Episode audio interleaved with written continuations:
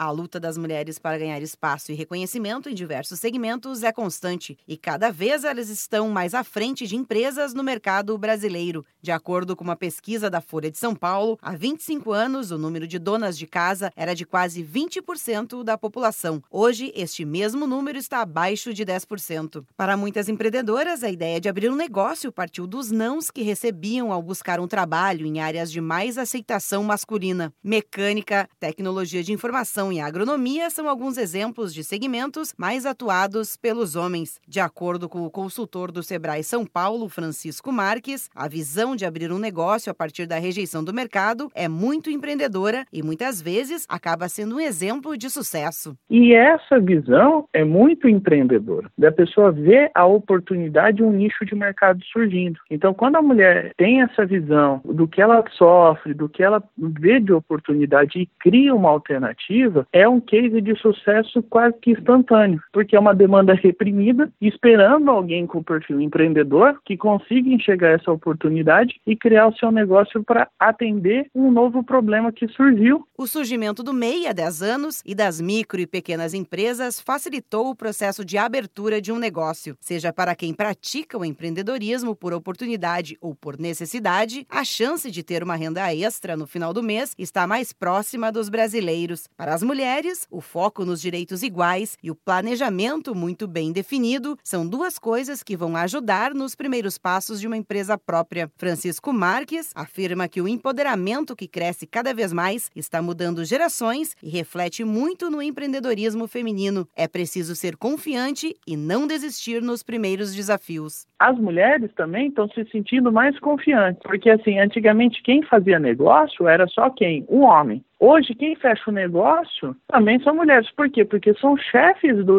da sua vida, são chefes do seu negócio e têm é, esse respaldo e esse encorajamento. Ninguém gosta de ouvir comentários que podem ser desestimulantes. Por isso, o planejamento e a segurança no que se faz são tão importantes. As mulheres que estão começando devem ter em mente o objetivo muito claro da ideia que saiu do papel e manter a confiança de que o mercado está aberto para todos. Da Padrinho Conteúdo para a agência Sebrae de Notícias, Melissa Bulegon.